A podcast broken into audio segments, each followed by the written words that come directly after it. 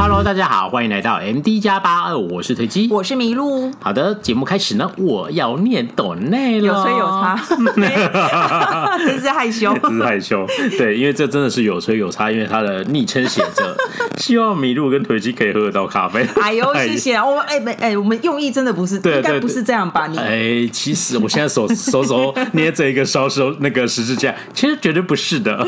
就是我觉得这是一个有有趣的现象，对，因为我只是嗯。呃，对啊，我只是想要说，哎，这个怎么那么好玩？因为就就刚好有一个门槛设定，哎，真的真的没有在暗示什么，不要不要大家不要误会。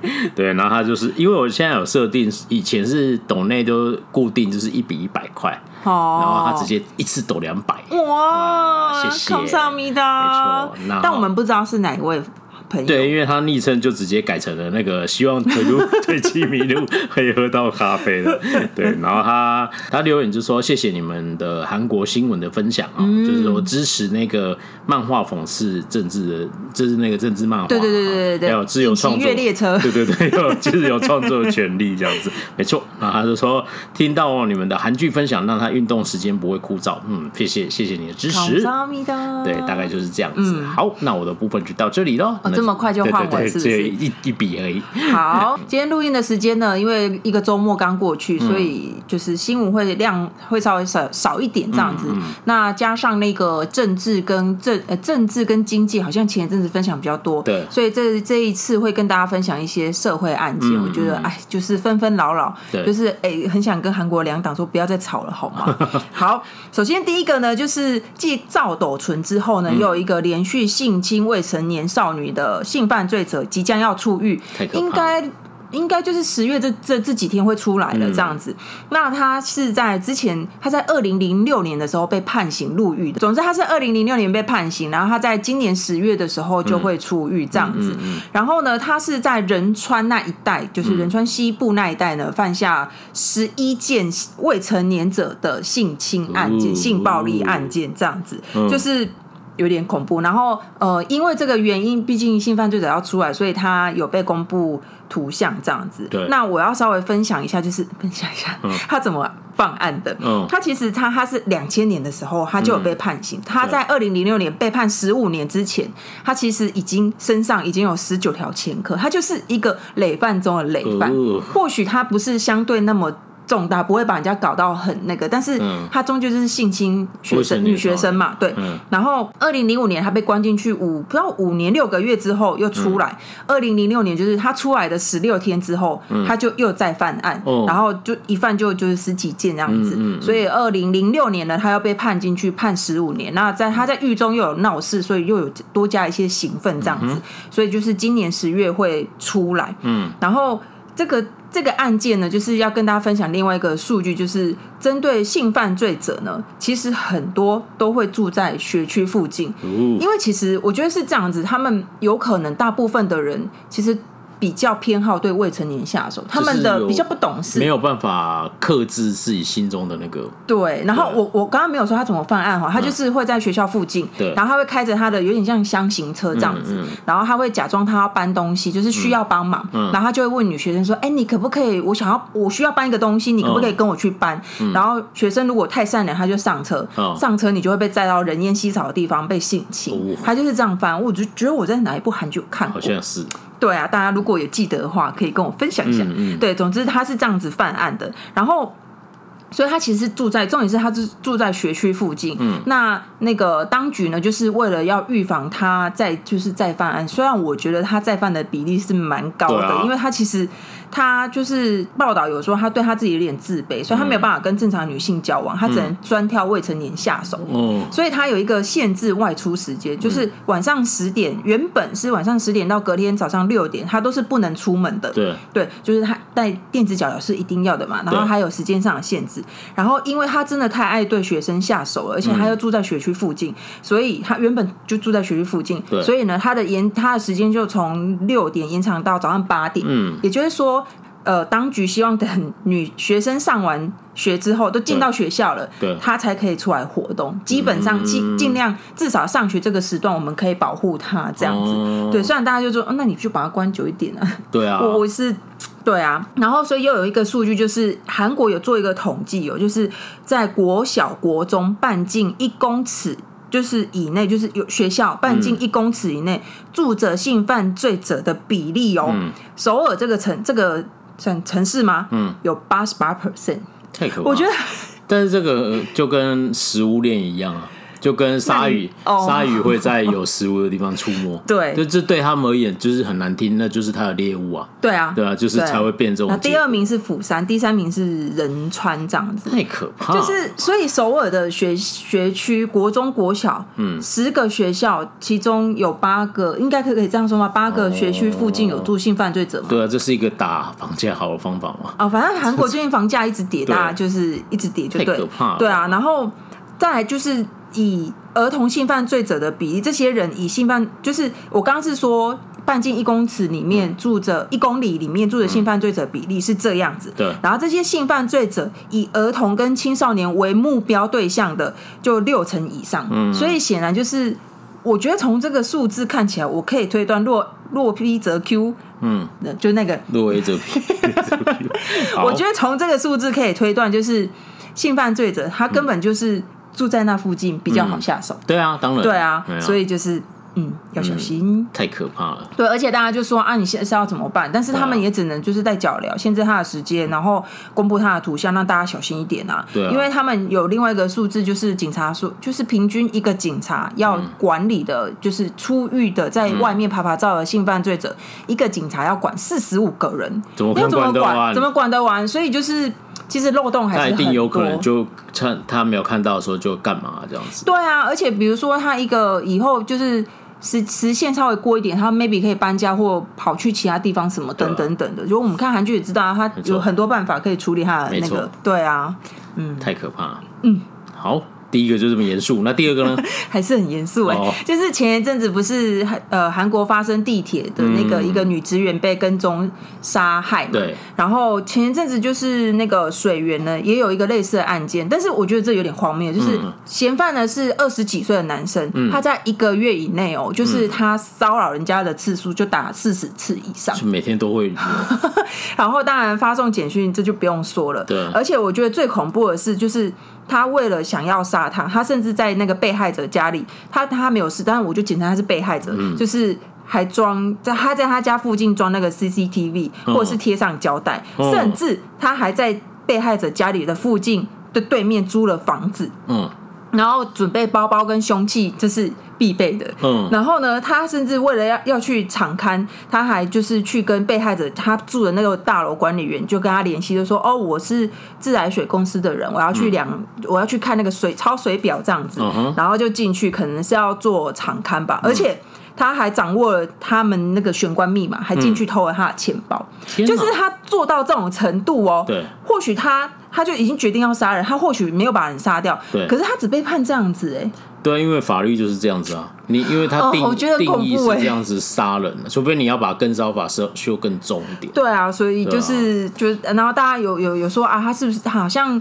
呃，法官有说他好像智商有点问题。我说智商有问题的人可以做到这程度吗？听起来智商蛮高。而且我要跟大家分享那个水源，那个、嗯、就是地呃不是，我要跟大家分享地下铁那个女职员被杀那个，嗯、对，那个那个凶险呐、啊，嗯、他为了要方便跟踪，他每天都会研究气象报告，因为那一阵子呢，韩国很常下雨嘛，前一阵子，然后他怕。就是那个女生，她撑着伞，她没有办法好好跟踪她的行踪。她每天都会说：“哦，今天是晴天，今天方便跟踪。”这个很恐怖哎，很缜密哎，她的 对啊，想起来都可怕。没错，好，然后我下一个就是，就是因为其实韩国最近的社会，我是觉得对女生有来有来说有点就是不安全，就是。前一阵子有一个女生，她算是家暴，嗯，她在大马路上就被她老公杀死，嗯、就是打死了这样子。而且那个女生呢，呃，受害者这个太太，她在九月一号的时候就跟警察报案报了六次，她说她在家里都一直被家暴，嗯，然后有点担心老公这样子，嗯、然后结果呢，九月六号的时候，她九月一号报警嘛，九、嗯、月六号的时候，她老公就来到她工作的店、嗯、门口这样子，然后就狂打猛打，打到她必须要住院两个礼拜。天哪！然后这就算了，最荒谬的是呢，嗯、那个老公呢就以特殊伤害嫌疑，他被不拘留立案，哦、就是他是可以就出去外面的，嗯、对，然后反正就是他也简单来说，他就是也没有好好被调查，该隔也没有隔离这样子。嗯、那虽然有就是后来有发什么禁止通知，就禁止靠近令，但是根本就没有用，就是基本上那种东西有时候会形同虚设。对，因为受害者的朋友就很担心，他是开就是开店的这样子，他说他不开店他就没有办法赚钱，嗯、那他要怎么办呢？嗯、他在。遇害的当天，他还去法院交那个驱逐申请书。嗯、结果他交完之后没多久，他就在路上，就是他可能从店里出来就被打死了。这样、遇到她老公，然后他就把对就被打，然后打到他是送医不治。哦，对啊，就嗯嗯嗯，对，很恐怖。哦、而且大家就说你他已经报案六次了，为什么？他报案六次，他以为国家或者是警察可以保护他。对，为什么最后他会被在大马路上被杀？对啊，这个这个听起来是超级高风险族群，而且他伤害过他了。对，而且他们说，我不知道那时候他们那个定位的那个时时时、嗯、那个手表有没有发发给他，不知道。总之就是他就被杀。然后你知道警察说不是啊，因为那个他上次不是被打嘛？嗯、他说被打的时候，他那个伤口好像不是很严重，所以我没有办法申请，就是。不足以严重到可以申请拘捕令，把那个加害者拘捕起来这样子。Oh, oh, oh, oh. 对，然后或者是说，被害者如果说，哎哎哎，我老公在附近啊，然后报警，不是都会这样子吗？因为我觉得他会伤害我。对。然后他已经被下禁止靠近令了。对。那他靠他准备要靠近我的时候，他们就会报警嘛。对。然后，但是警察说，可是他如果没有做什么，我也不能对他做什么。嗯。所以他就就只能呃劝导，然后就放走，嗯、然后就任由他把人杀了这样。天哪！可是那个后面那一段不是现在应该有一些跟烧法可以做什么事情？可是我觉得还是有限吧。哦、就是我觉得这这真的是，而且他们是说，就是你在外面被打的时候，嗯、就是一刑事案件，这没有问题。嗯、可是你在家里被打的时候，你可以选择刑事或是家暴家家庭法，嗯、你可以自己选择。然后韩国的讨论就是韩国的媒体是。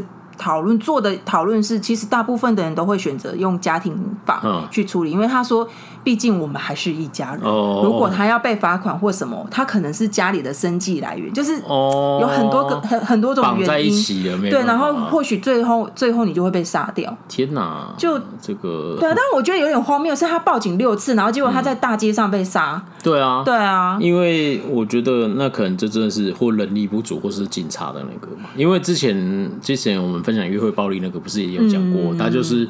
那个男性就是很恐怖，就真的去骚扰他很多次，嗯，然后他报警报到那个那个警察，就说我们都知道他很危险，嗯，所以如果你从车站要回去你家，你就你就跟我讲，我们陪你走回去，至少这一段路确保你是安全的。对，就是就是，我觉得显然这么危险的人应该要，我觉我我因为我有看那个监视器画面，他就是走出来，然后没有没有多远，他就真的就在那里被打。天哪！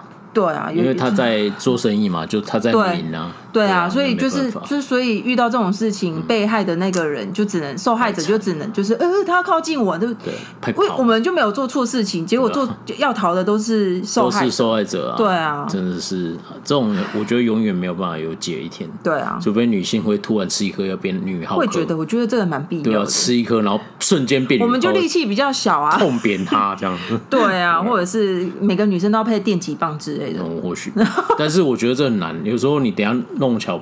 就是弄巧成拙，对啊，嗯，今今天议题怎么这这么严肃？不是因为最近韩国真的是哈，我上上一期跟大家讲，他们最近在国政监察嘛，所以就是。就是两党在那边口水战，吵来吵去，我我觉得有点烦。只是上上礼拜分享那那那两个，我觉得就是有点像文字狱，我觉得很有点有趣，跟大家分享。其实现在韩国新闻不外乎就是北韩跟两党在吵来吵去，主要是这样子。这样子。对啊，啊，物价之前已经分享过。对对啊。好了，那之后我们再整整理一下北韩到底发射几颗飞弹，跟大家分享一下。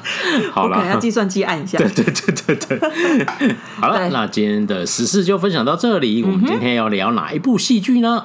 小女子，为什么要用鬼音呢？没有，人家评价真的太两极哦。对，对啊，因为昨天刚播毕嘛，哈，然后就是呃，这部片真的是评价非常两极。对，我们上次在盘点的时候已经有讲过，我们自己有一些粉丝其实也不是很喜欢。对，然后我确实也看到我的一些朋友就是对他是恶评如潮。对，然后然后就想说，看完十二集以后，我就说不是啊，我觉得。蛮我很喜欢，蛮不错的、欸我，我很喜欢、欸。我想，我很想说，很想跟大家分享一下。然后，所以今天我们就决定来做这个专题，就是说，一方面聊一下这部戏剧，然后再来就是，我不知道大家知不知道，我发现有些人真不知道，它是世界名著《小妇人》的改编版，应该是可以给他一种。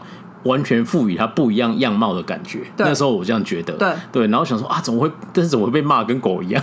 因为我自己看，我是蛮欣赏。对啊，我也是蛮喜欢。对对对，很多技术跟什么我都觉得很不错。所以，我们今天就来跟大家聊一下《小女子》这部电影，哎，这部戏剧这样子。好，那一开始我们先讲一下各自感想好了。哦，你觉得？哎，你觉得好看吗？我觉得好看啊，我觉得好看。对啊，那满分五分，你又给他几分？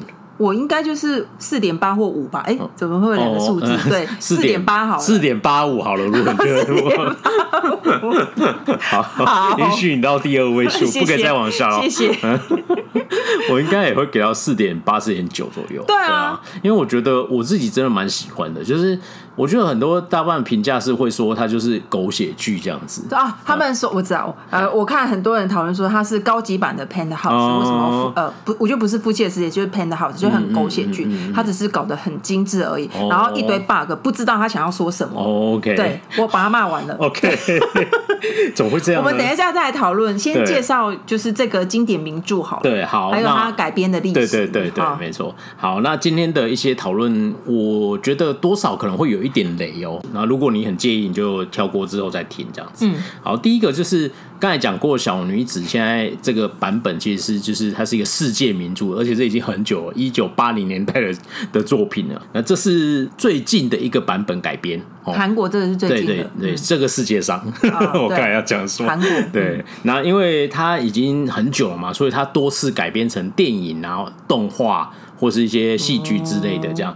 那以前我们我们还没生出来的时候就有改编过了，嗯 就一九三三年就有电影了，一九四九年也有这样。那我小时候我应该是有看过一九九四年这个版本的，就是好莱坞拍的。然后最近一呃一部也是好莱坞拍的，是二零一九年。那当年他还入围奥斯卡六项提名。那这个改编就不叫那个小小妇人，他叫他们女生的他他们这样子。嘿，然后最后就是最近韩剧改编的这个小女子。我在想这这部剧的时候，我就想说，她如果不是讲说她是小妇人改编的话，嗯、会不会大家就就是只是就单纯只是把当成一个高级版的 Penthouse 这样吗？可是。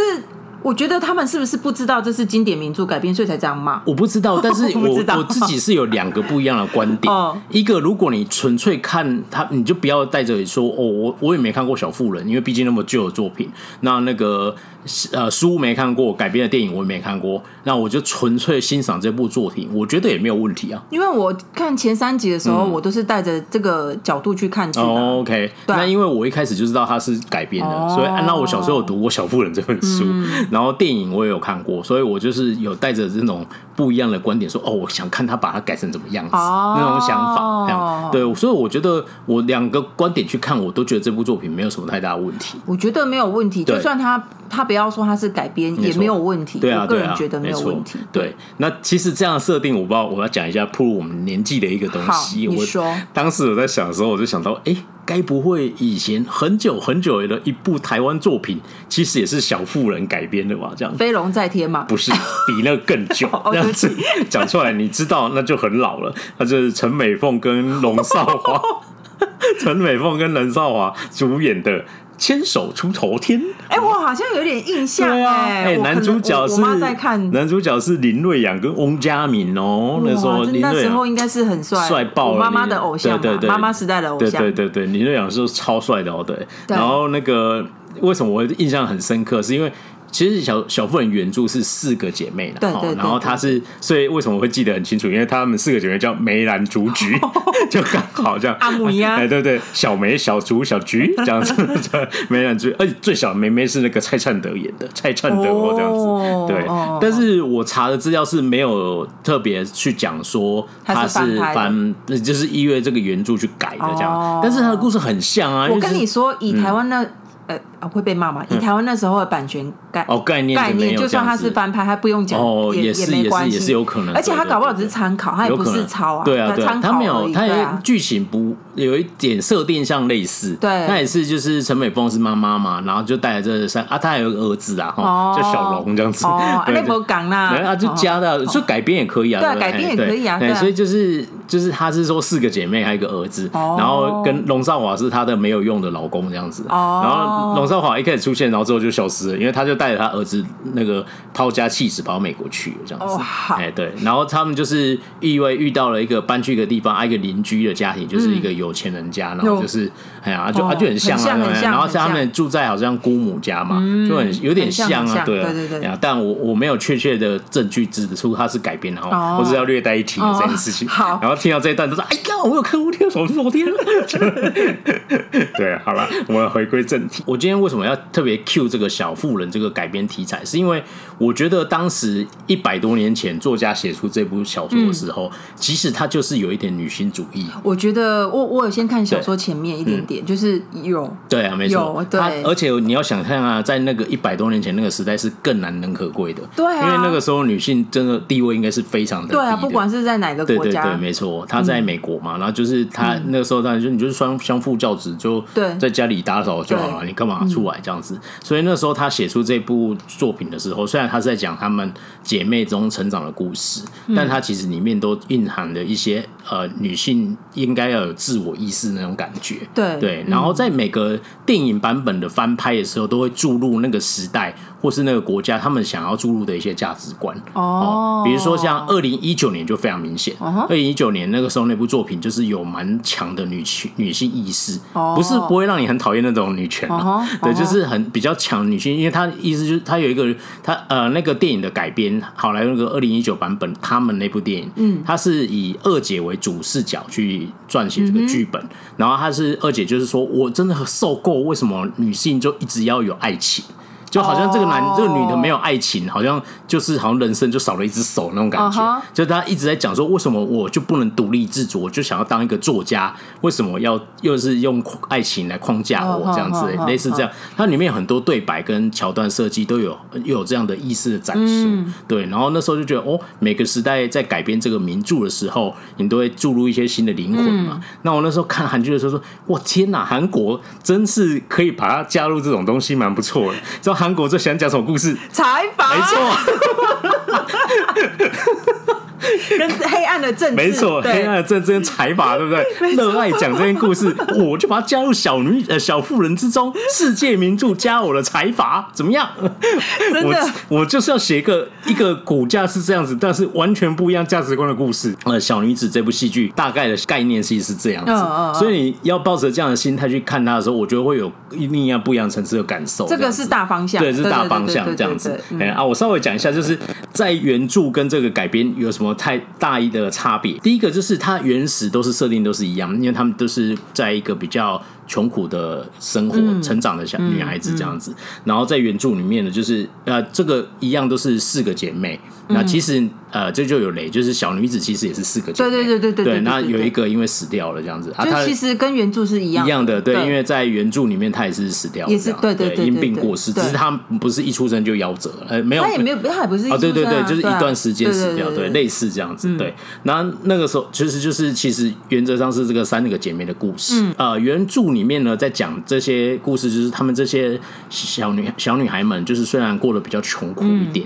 但是价值观和跟那个个性都是比较乐观的，嗯，也还蛮乐意助人，因为他们妈妈非常的温暖哦。比如说，他就是啊，我们虽然也没有过得很好，可是我刚刚。经过一个家里，他们穷到就是小孩子只能喝水这样子，就没有东西可以吃，然后有没有被子可以盖这样，然后他们就把他们的早餐送去给他吃。即便他们都还没有吃，他们也很饿。没错，就是就是有点就是比较大爱的这种精神，很温暖，非常充满阳光温暖的妈妈这样子。对对对，因为有这个妈妈，所以才有这些小孩子。哦，来我们来看看韩剧的这个小女子妈妈做了什么事情。你要播吗？就有人口会描述一下。对，就是就是他把小。小把女儿存的钱拿走了，没错，就这样，没错。对对对，因为那个时候他们说，哦，这个要送给他们家忙内的那个出国的游学基金，嗯、我们存很久，这这笔钱，然后就被妈妈偷走了。对，而且妈妈在那个桌饭桌上的谈话真是令人瞠目结舌啊！什么？你要出国？我妈也没有出过国呢，我也没出国。啊、你真的要把那笔钱拿去出国吗？你都没有想过，妈妈也没有出国过吗？啊、你不觉得你年轻还有机会吗？妈妈已经老了呢，就就是想说，哎、欸，这段对对白发生什么事这样子？然后最后他就他就把这笔钱拿走了，这样，然后就跑，这样，嗯、就是他是一个完全颠倒你是非价值观的。但是原著的大姐也是这样子，对于钱的态度也是这样吗？其实没有哦，原著是有改，对，有改编。哎，那这个是妈妈的部分，然后再来就是大姐嘛，大姐在我们的韩剧的小女子里面是由金高云饰演的，这样。然后这个大姐在原始的原著设定，特别在二零一九年那个电影版本里面，她就是比较有传统价值观，她对非常照顾底下的妹妹，就老大嘛，她的价值观就是比较接近传统的那种框架。就说女孩子就、oh. 就是可以嫁人嘛，她也崇尚想要嫁嫁一个好的哦，那跟那个韩剧版的也有一点点像，对，有一点。版应该说韩剧版也跟她有一点像，对，对。没错，但是她不是把东西换得很不一样的，oh. 对，她就是希望说她可以嫁个好好的老公嘛，哦、嗯，然后对她对生活上有时候也有点奢侈的想法，嗯，就说如果有钱那也很好啊，对，嗯、我也想要装的漂漂亮亮，嗯、我想要买好的衣服这样子，嗯、那为什么为什么我就好像在那个二零一九年的版本，特别是会刻画，就是好像他买一个很贵衣服，就好像犯了什么大罪这样子，就有点可怜这样。可是你看那个韩剧的小女子，她就把她把家庭观念换成房子嘛，她就说我就想要住在汉江的公寓里面啊，这样。然后她对看得到汉江的公寓，汉江是水底世界吗？对 对对，看得到汉江的公寓。但就是呃，金高银在那个角色里面，你看他对金钱上就是。可以掌握出自己原始的那个欲望，就是他对他，他为了钱，他说哦好啊，我我为了钱嫁给一个有钱人也没关系，只要依附他可以让我变得有钱也没关系，就是。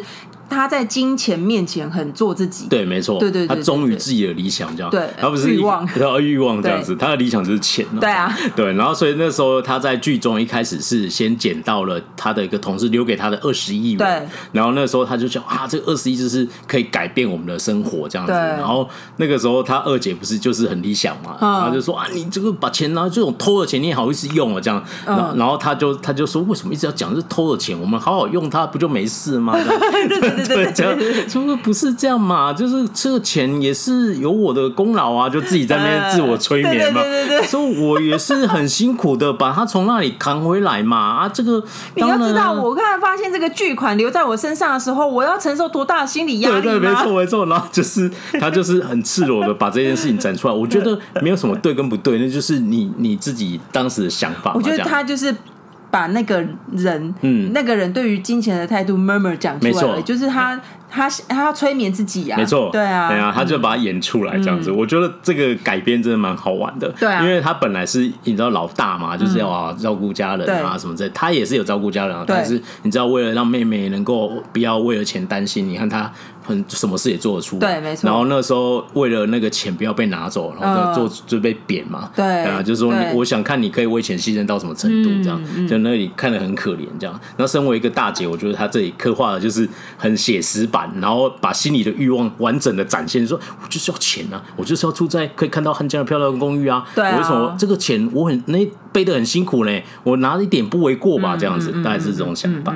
然后第二个就是老二哦，就是二二姐这样。嗯。然后在原著里面，二姐是一个作家。嗯。然后她有一点，人家说应该就是作者本身投射他自己，应该就是这个人这样。哎，然后她就是一个在特别在二零一九年那个版本里面，她就是一个非常理想主义的人，因为她就是说，女人为什么要被爱情框架？我很讨厌就是用爱情去完美一个女性这样子。她就是讲这样，然后她就是很认真的写作，然后自己跑到纽约去呃闯天下，希望就是让她的作品。可以让更多人看到，嗯，但这是现实，就是会打磨他。只是他的编辑跟他讲说：“哦，你这个写的是女生的故事，记得后面要写她有结嫁给一个人，生活美满快乐，之后就嫁给对对对对对，没错没错，幸福美满的结局。”然后他他在里面还有在跟编辑争，为什么一定要这样子呢？这样，然后他就说：“我不管啊，你这样你不这样写，我就不会让他出版这样子。所以女生要看到她幸福美满又嫁给好人啊，就是为什么？”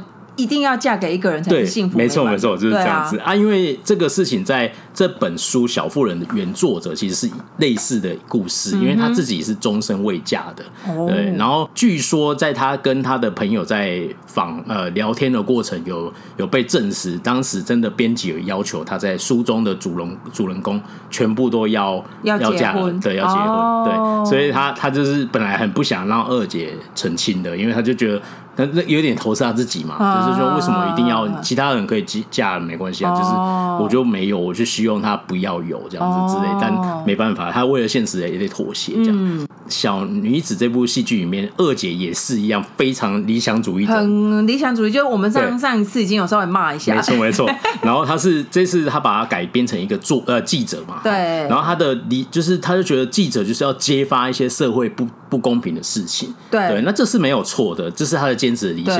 然后我也很肯定，他就是为了他的理想坚持到底，绝对不放弃。就算死了再多人都跟跟我没关系。没错，就算我真相比较重要。没错没错，就算我踩了万人的枯骨往上走，我还是得把真相揭露出来。这样，对对对，他就是有一个很大爱的梦目标啦。这样，嗯、那严格上说，确实不是错的。可是他，我觉得在韩剧改编这个这一块，我真的觉得很好。嗯，因为他就是很血淋淋的告诉你说，当你在恣意妄为，你在实现你心中的正义的时候，你知道要牺牲多少人吗？对、啊，只是这件事情没有伤到你自己头上而已。所以你还没有觉得怎么样？对对啊，那就是你知道，就凸显那个个性上有一些缺失。对啊，我觉得这个部剧这部剧很厉害，就是三个角色刻画都是很有很多，你会觉得哎，我觉得他怎么这样？其实大家都有，大家说很讨人厌，嗯、可是我觉得这次我个人觉得是编剧很用心去琢磨的地方，因为他的人物要够饱满，你才会。有动力去骂他，而不是不是最近那个什么图鉴，他为什么要上台北？因为台北女生都很不一样啊，没了呢。对，没了。对，你们桃城的女性好坚强哦。对啊。好，我们继续。好，继续。对，所以你看他在韩剧里面就刻画出这种很理想主义角色，嗯，然后他会踩着多少，就是他会造成多少大的破坏。对 对。然后你看，你就想看故事里面，他为了追求他自己理想的中的记者的正义。对，然后先牺牲了姑妈的事业。对对对对对，再来就是牺牲了姑妈的生命，再来就牺牲了姑妈。姑妈想说杀小，怎么这样？我从小培育你，没错。对，然后就就连命都没了。还有一开始那个啊，出车祸那个，他一开始要见的那个人，也也算是因为他某个程度上是对。但是那个人还可以讲说，我也是愿意投入，就是就是我本来就想参与这件事嘛。所以姑妈真的是一个。姑妈就是被他卷进去的，因为就是因为你在查这件事情，所以把把我弄进去了，这样。对，就是妹妹医药费来了，责任怎么办？我没办法扛，所以姑妈请你来扛。借我，姑妈你来扛，然后姑妈还不是拿钱给她，姑妈还亲自出面这样子。对对对。然后就让姑妈被财团盯上这样子。对对，然后姑，你要有钱人在财团面前根本不就是一颗小血血而已。没错啊，就是牺牲姑妈事业以及牺牲姑妈的性命这样子。然后就是你。一直在揭发，然后就是永远没有办法打到痛点嘛。对，就是让那个呃，我们上次讲说，他就断那个实现尼采的那个哲学嘛，杀、嗯、不死我，比我更强大这样子。可是我觉得他就是就是，虽然有些人会觉得很不耐烦，因为我前面我也是觉得、嗯、哦，他真的很烦。嗯，可是我就是觉得他就是要描写他这个角色的特色，对对对对，没错、啊，因为你你你已经。被我已经被他带进去，所以我才会觉得他很对对对对对，对啊，我觉得那是他他花了两三集去去描绘这个刻画这三个主人公的角色，对啊，所以我那时候看我就想说，哦，我觉得有被带进去，因为觉得他他又来，他到底知不知道他现在这样子做又会伤到很多人，对，没错。然后你看他最后最后为了揭发真相，也也是牺牲别人，对对对，是别应该说别人主动牺牲，然后把证据说你要务必把它报道出来，对对对对，然后就是。他就是做到后半段啦，但前半段是别人还是一直在死，对，是别人的别人在流血这样子，对，很血淋淋的一面，就是你在实现你心中的理想的时候，会发生什么事情？我觉得在韩剧版里面加入这个设定，我觉得很棒。来，再来是三第三个就是小妹哈，小妹就是完全跟二姐是相反的人，嗯哼，就是小妹就是一个完全的现实主义者，对，哎你有钱，你有钱钱养我啊？没有，那你讲什么？这样子那种感觉，这样对。所以一开始小妹就有给人一种哦，很厌世、很讨人厌的那种感觉。对，就是确实没错，她就是这样子啊。在原著里面呢，这个小妹这个角色其实某个程度上也是这样子设定，所以那时候人家也就觉得哦，她有一些感情观跟一些价值观讲出来的话，都让人家听得很不舒服，这样子。比如说在二零一九那个版本，他呃，他讲的这不是金呃，不完全是直接跟金钱。靠上边，他是用跟爱情，然后再绑金钱。嗯，他在讲婚姻关系啊。嗯，他最后就说他要嫁给，因为他们家就很穷嘛。嗯，他就说他要嫁给一个有钱人啊。嗯，那如果可以嫁给有钱人的话，是不是就可以改变这一切？这样。嗯，然后当然就是这个对话，就是有人就说啊，你就不能这样啊。那嫁给有钱人不是没有关系，但前提是你要爱他啊，你不能因为。就是为了钱，然后就是就是屈就一段婚姻这样子，然后他就他就回了那个人一句，我觉得一段话，我觉得讲的蛮蛮贴切。他就说：“呃，我有钱吗？我自己有钱吗？没有。那我的未来有钱的老公，他是有钱人。”嗯，然后这没那个他的钱是不是可以改善我跟我的原生家庭的经济状况？嗯，可以这样，但他的钱是我的钱吗？不是。然后我是我跟他以后结婚后生的小孩是属于他的，他用 property 哦，就是他的财产，属于他的财产哦。所以不要再跟我讲说什么结婚跟经济无关，就是有关的事。有关啊，其实蛮有关的。就听起来就我干嘛每一句话都重击你心这样子。对。然后就你好像我听起来很不太舒服，可是好像不能辩驳他。用心的剧本就是要这样子。写的，嗯，台北的庄，台南。哦，台南庄，对，就是我觉得很奇怪，还有就我觉得就是写的这种这种就写的很好嘛，就是很重击你心这样子，嗯，然后他把他在韩剧版改编就是小妹这个角色，对，因为他就是这个就因为他年纪还比较小，所以他就不是婚姻，就是金钱的现实。然后就是他就是很有艺术天分、有才华，然后他想出个国，因为他的转捩点就是他妈把他那个姐姐要给他出国钱给偷走嘛，对，他就觉得说。就连这一点事情我也不不能做，oh. 就是我我也不是要求要什么什么直接要什么很大的东西，可是出国游学就是一笔很大的钱啊。对，可是可是就一个小孩子的立场来说，他姑且不要，因为他一定没还没赚过钱，所以他不知道那是很辛苦的事。嗯、对，对他而言，他就觉得说我只是希望可以跟着同学去休，就是一个短期休学而已。嗯、那为什么连这种愿望我都好像要被剥夺？因为你不知道你家没有钱。对，然后他就是这样子嘛。对然后他最后他设定就是说，他就是说，不是跟他姐姐在争夺说争执嘛？他说我要出国，家里有钱吗？可以让我出国吗？哦、没有嘛？啊，我出国要想要留学，家里有钱能支应我的梦想，让我去学这个学这个吗？没有嘛？这样，那孝林的爸爸有有没有钱？有嘛？啊，他可不可以支应我？可以啊，啊，不然你要支应我嘛？这样子，就是、就是、我看到那里时候，我觉得完全毁我三观、欸。对，没错。可是就是你仔细想想。在这种功利主义下、啊、现实主义下，好像讲出这个话，好像也没有不对。对啊，就是他会冲击你的价值。而且我我前面就是在看这些的时候，嗯、我我们不是在说，他宁可在有钱人家当下人，他也不想要当没有钱家里的。小公主这样，没错没错。结果后来他真的就讲出这句话，就是他真的把类似的话讲出来，对，没错，他的价值观就原始设定就是这样子，所以他科这个剧本就写很缜密啊。对啊，在看前面的时候，我们就想到他就是要讲这个东西，对，没错，对。那个时候我们一开始就讨论到这件事情，这样。然后，但是我觉得有一些比较关键性的差别，就是因为他有对应的一个角色，就是这个他的那个。呃，有钱人家的爸爸就是朴宰相，对，一个反派嘛。对，他因为朴宰相的出身就跟孝林是一样的，哦，还有对应到这一点嘛。所以有一段我们不是一直觉得，我觉得朴宰相很像在看他年轻的自己，很想觉得他说你你要你要想要站到我这里来的话，你要你可以牺牲多少？没有钱的小孩子为了要爬上去，可以牺牲到什么程度？对，然后就有一点在找接班人那种感觉，就应该说他看到他年轻小时候的样子，我跟你一样，我也想。要那个很贵的娃娃，嗯、然后我也想要住在这个豪宅里面，嗯、然后我用牺牲了多少别人，嗯、或是我做了什么事，然后才找走到这里。你有没有这个决心？这样子？但你最后就发现，虽然小妹刚才讲了前半前半段的那段价值观，好像很。好像很功利主义，对，但我觉得就是公现实逼迫他，我就是这样很直线性思考。他只是比较爱钱，对，没错。他只是有钱的话没有什么不好，但是他不至于到会做出伤天害理的事情。没错，没错。所以关键就在这里，对，没错。他的最后就是他有守住人最低的底线的人性的价值嘛，嗯、就是他对他孝林跟他这个好朋友的感情是真的，没错，没错，就是。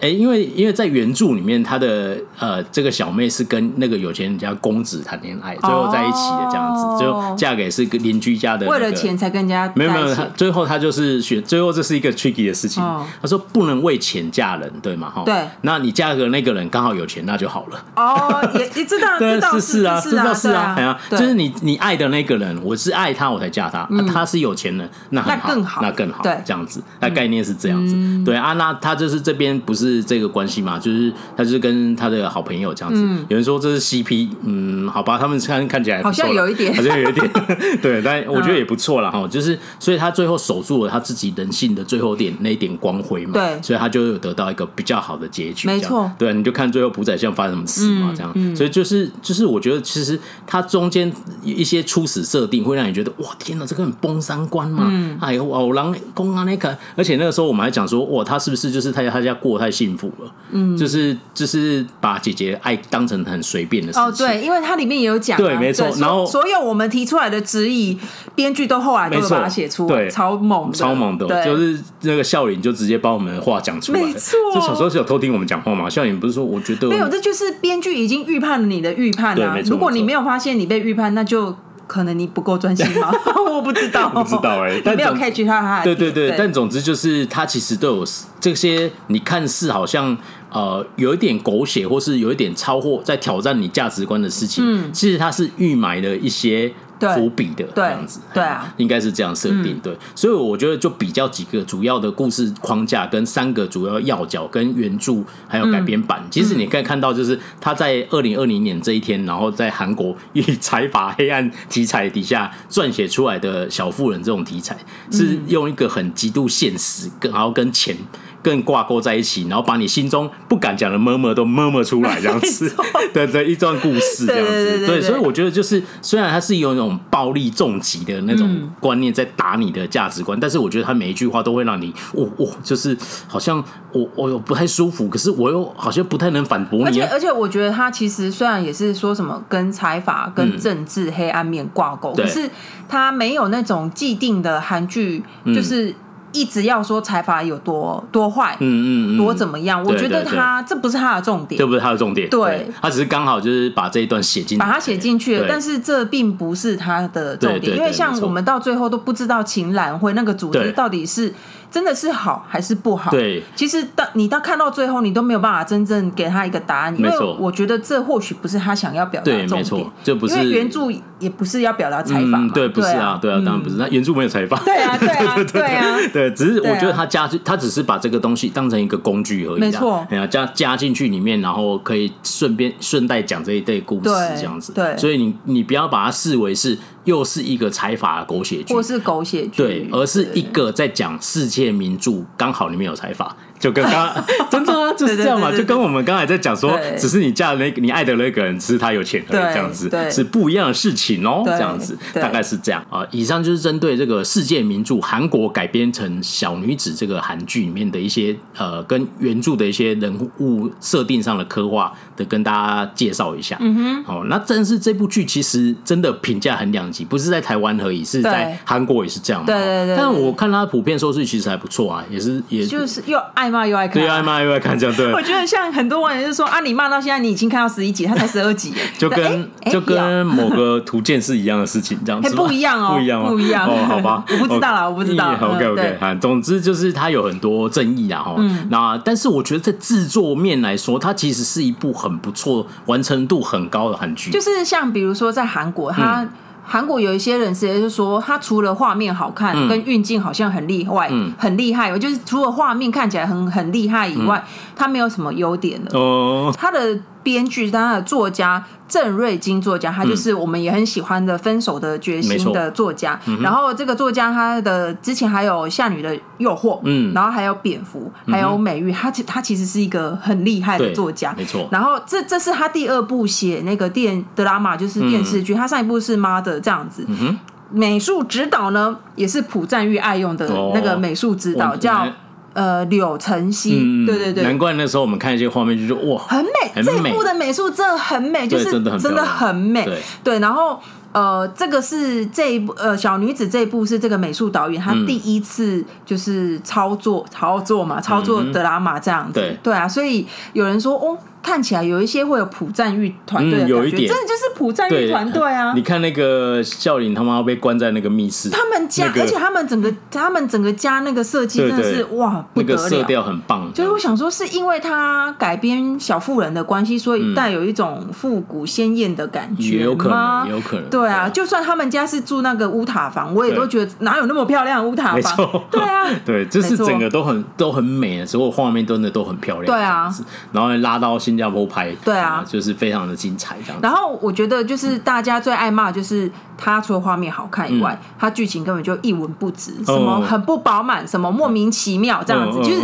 韩国不喜欢的人也是这样骂对对，台湾不喜欢的人也是这样骂，说什么就我刚刚不是有骂过吗？bug 一堆啊，不知道在演什么，太荒谬了吧，什么什么的。但是就有一些影评人，就是韩国的影评人，就提出一个看法，就是他。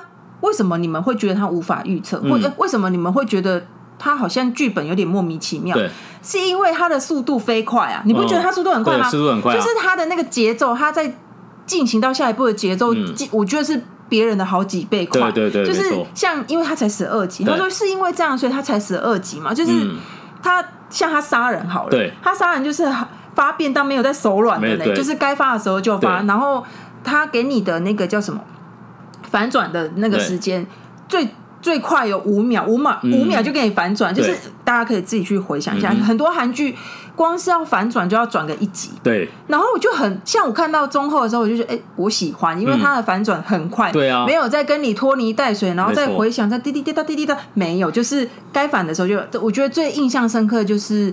选举那那那那一段，对对对对对，非常快速就转过来，对，非常快速同一集就转到了，对，然后就就超快，我们我们都想说啊，要下一集了吧？没有，他直接转给你，然后就哦哦哦这样子，然后直接告诉你那个角色最后发生事。对啊对啊，你看是说哦，他好像 bug 很多，但是我们认真的，我们两个有讨论过说。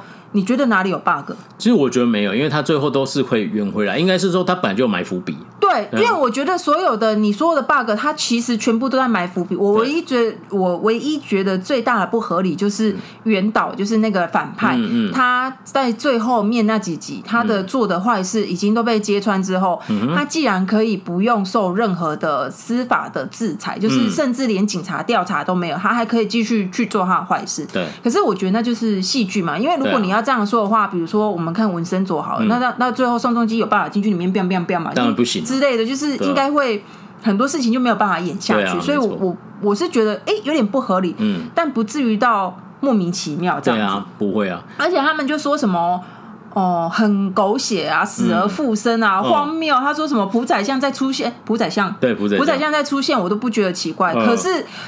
我觉得，如果你讲出这句话，对就表示你真的没有很认真在看剧。对啊，因为他从头到尾，他都没有说，他都没有看到花音的尸体。对，然后他一直到中间，他都在埋伏笔，说你他真的死掉吗？啊，你真的有看到那个脸是他的吗？没错。然后为什么还他明明有一具尸体，还可以这样去怀疑？因为他前面他从前面就在铺梗说。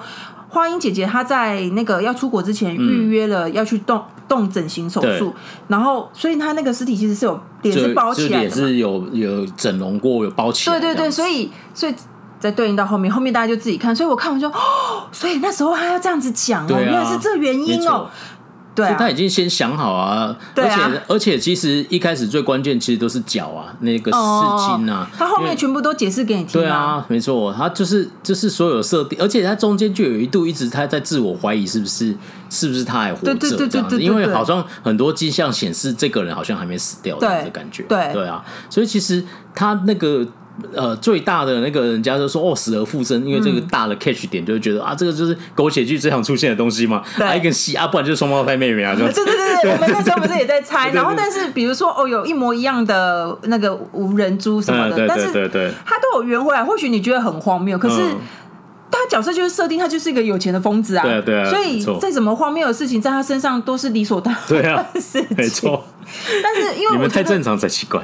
哦，我觉得每一个点，我都觉得，我觉得他都是有把它圆回来。嗯、就是当然，你可以说它是高级版的 Penthouse，但是 Penthouse 才荒谬好吗？嗯啊、Penthouse 是完全没有留伏笔，然后就突然死而复生呢、欸，超荒谬的哎，我也有看 Penthouse，对啊，对对，就是这样子。对，那个我觉得这个这真的还好了，而且你如果看戏剧，你每次都要去纠结那个什么，哇，合理不合理，然后有没有美化没美化，那那那真的讲不完，因为每一部戏剧都是。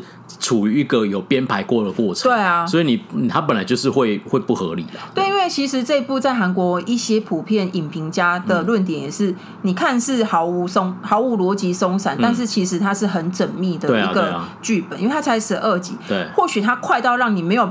没有办法意会过来，他已经已经讲完那个故事了。但是其实他在前面的时候，故事都已经讲给你了，就是细节都透露给你。对啊，没错。所以他就是韩国的影评是说啊，是不是太快了，以至于大家没有看到？所以应该要拉成十六集，松散一点。我不要，我觉得不会啊，十二集看得蛮过瘾的。我觉得很棒，就是不不拖泥带水啊，就是该要该要反转的时候就马上就反了这样子啊。对啊，是我觉得蛮蛮不错的，这点应该不是一个。哦，我知道台湾有一些人就是说啊，比如说像那个。崔道日他妈妈、他爸爸后来去哪里？对，就想说啊，不是重点，对啊，重点不是他好吗？不需要交代那么多了，这样子。对啊，对啊，对啊。对，好，然后第二个呢，就是我女性的，我觉得它是女性惊悚片，我觉得它又是来到一个最高点，因为上一次我记得我分享过《Clean Up》，对，那《Clean Up》它是标榜说唯一一个以女性为主的那个犯罪片，嗯，但是《Clean Up》如果有看过的朋友应该就会知道，嗯，它虽然犯罪的。要角们都是女生，可是呢，他的最大反派是男生。嗯、然后，当然帮助他们的更有能力的那个人，好像也是男生。哦、OK。可是你看，在这一部，她就是大姐、二姐跟小妹，她们都是女生。然后最大的反派，哎，是也是女的。你的大大家看到中间的时候，都以为一定是那个要出来选市长那个人，他才是最大反派。没错，没有，他也是他的傀儡之一，他也是他演员之一。对啊，因为在中间其实有发现，其实他都对他唯命是从啊。其实是看起来你好像觉得他很暴力，他很控制他。对，就是现实生活是相反的。对，因为我觉得我我个人觉得这个作家应该就是这种风格。没错，就是就是你前面你会猜不透到底他们谁在控制谁，因为他好像又把他关起来，没错，然后又好像又很听他的话，对，而且甚至那个反派就是原导演，对，他就跟她老公说，如果你没有想要当上总统的话，你就不要爱我了，对，他就讲这种话，就是。很显然，他是为了一些利益的程度，所以才选择了这个老公。对啊。然后像大姐也是嘛，我们刚刚有提，刚刚前面已经角色都有提到，她就是在钱金钱面前展现自我。对。然后二姐就是一个理想主义者。对。然后妹妹就是。心理素质其实比大人都还要强大的一个少年，对，他的每一个女性，他都给他一个很深的刻画。对，那你再去看男性们，嗯，那个要选首尔市长那一个，对，哦，他是鞋匠的儿子，他好像很凶狠，对，崔道日。哦，他到中间，因为剧情的演进，他才给他一个身份背景，就是故事说，哦，原来他的爸爸是这样子，这样子。然后还有那个二二姐的那个工具人，二姐的工 二姐的工具人钟浩，他也是也是就是。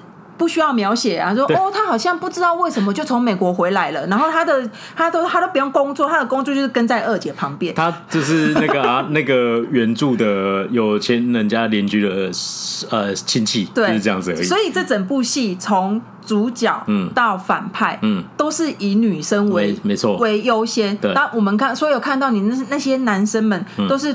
帮助推进剧情必要的一个角色的工具人，对，对你，你看我刚刚提到这三个男生，他们全部都是因为他们心里有那个女生，或者是爱着那个女生，对，所以他才会去心甘情愿去帮忙。嗯，没错。我想到崔道日，崔道日是最好玩的了，崔道日。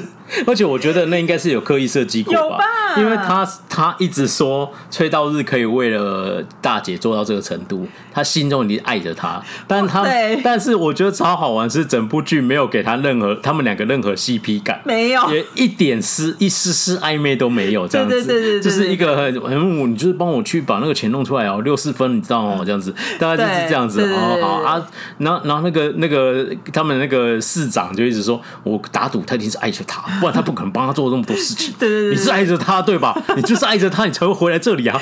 对，他说你到底在讲什么？但是其实他到后面他并没有完，我觉得他有给他们若有似无的那种情绪，其实、就像后面他呃失去联络的时候，嗯嗯嗯、那个无人猪在骂他。你仔细看哦，他好像就觉得你你为什么背叛我？嗯、感觉你他应该要骂出这种话。对，但其实他不是。他说你怎么可以一点联络都没有？他就是担，就是他其实在关心他，对，担心他这样子。对啊，对，就就我我比较倾向是革命情感。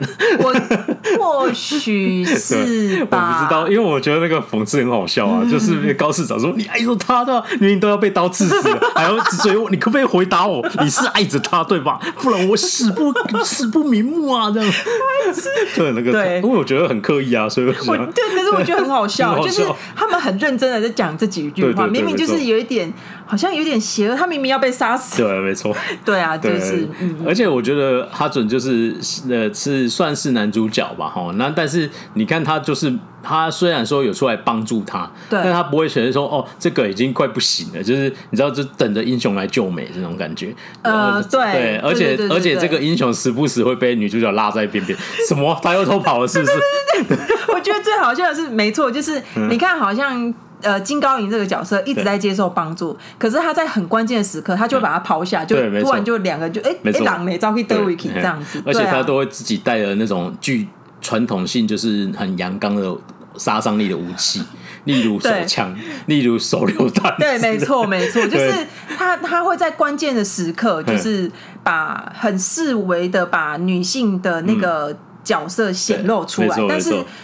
如果你没有很仔细去想的话，嗯、你好像不会特别觉得，你就哦荒谬。但是你仔细一看，嗯、我觉得他的中心的思想是这样。对啊，对对对对对。所以我觉得是。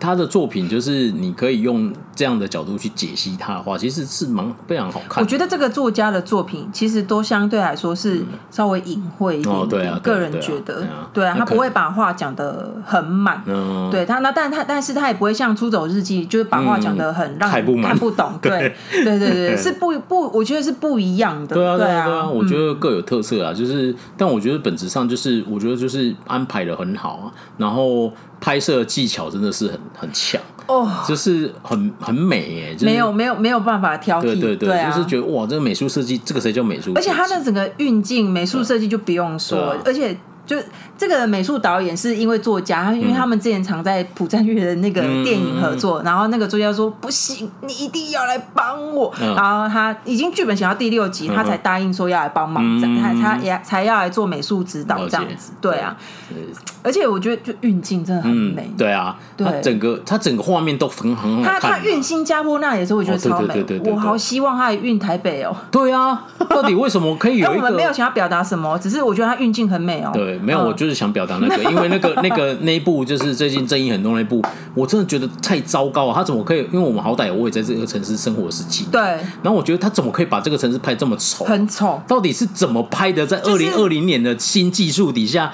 哎、欸，你知道以以前十几年前，你总有办法避开，或者是找一些漂亮的景点。对，就是十几年前哦，就是那个郭仔前还没崩坏前，有一部电影叫《一夜台北》。哦，那部电影把台北拍的很美哦，哦就是有一个哦，有点成品啊，这样子说，就是有一个很漂亮的感觉。就是你觉得那时候的台北有比现在漂亮吗？对，不太可能，不太可能啊！就是现在也有现在的样子。啊、对你啊，怎么会拍出？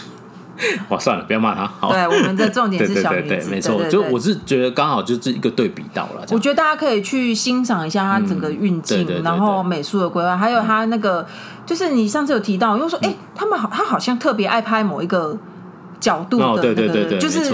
你说的对称，对对对，蛮多的，很很很像那个名导演做的方法，就是有一点对称法，对，然后那个美感真的很极。而且我也觉得他他不会很刻意，就是美的恰如其分。对对对，他就是在关键哪些画面，整个氛围达到九十五分，对，然后在某些关键画面出现会到一百分，哦，这样大概这样，然后不会就是有像。就是那个啊，就是那个布达佩斯饭店这一部，这不是一个名著，它的画面都很漂亮，而且都对称这样子。对，那那时候那时候我看的时候，我会觉得有一些东西也我需要休息一下。嗯，就是它太多没有让我休息，我觉得啦，那部电影呢，就是一直都一直塞很美的很美的画面，就是我需要。调和一下那种感觉，那我觉得小女子这一部就是有，就那种这边就是哦比较轻松一点，我说哇这里又很美，然后就整个加起来就是嗯非常完美的一个安排这样子，大概是这样，所以就是在技巧上，我觉得纯粹欣赏技巧也是很很值得一看。对，然后你从一个原著去彻彻底底翻坏翻翻拍的感觉，就是我觉得就是。呃，你完全达到一个不同层次的撰写的剧本，对啊，因为就就你知道，对啊，我们就讲，你不要说它是改编，我觉得也对对对对对，啊、没错，就是整个整个是我们都是很推荐的这样。所以如果你因为一些恶评，然后就啊，我就是然后就看不下去，或是前两集就弃剧，我就是觉得应该可以给他一点机会。而且说，我刚刚是补充就是。嗯我刚刚说，我一直说，他就算不是改编也很好看，这样、就会有人说，哦，所以他是改的一点都不像。嗯、其实没有，因为我们刚刚讨论下，他其实很多都是有关联的，没错。包含我看过小说，就是他前面一开始的叙述方式也是很相似，对，很相似。就是大大家自己去看，就是是相似的就对了。就是所以可以跟他们讲啊，就是、哦、就是一开始他一开场就是两个姐姐坐在那个地板上，对、嗯，就是说啊，就是讨论生日礼物这件事情，因为家里很穷，对，然后。原著呢，他们也是就是坐在家里，然后很穷，嗯、然后他们就是说，因为家里很穷，嗯，妈妈说，那我们这一次圣诞节就不要送礼物了吧？啊，开场第一句话就是说，没有礼物的圣诞节还叫圣诞节吗？对啊，没有礼物的生日还叫生日吗？对啊，对啊，就是这样。他有灌灌在一起，对、啊，他把那个精神其实传达在里面有很好，因为他原始的小妇人设定就是四个个性极为迥异的姐妹嘛，哦、然后他们的人生故事，对，跟他们想实现的人生的道路这样子。对那他这里面也是一样啊，你看每一个都壁垒分明啊。对啊，然后就是就是，我觉得其实是很棒，而且他直接加入这种很现实、很现实，直接把钱砸在你脸上这样子。然后，但是我觉得就是调配的会那个台词写的会重击你心呐、啊。对。然后你会觉得哦，我会被他那种，就是不舒服到，然后我会感就是入戏去接受他说啊，他现在这个情况就是怎么样了。对。然后他最后就告诉你，对我就是要告诉你这件事情。啊，对。对嘛，就是这样。对对对我对。你的怀疑是正确的，没错没错没错，不是一个蓝色窗帘，是我就是要给你看蓝色窗帘，没错，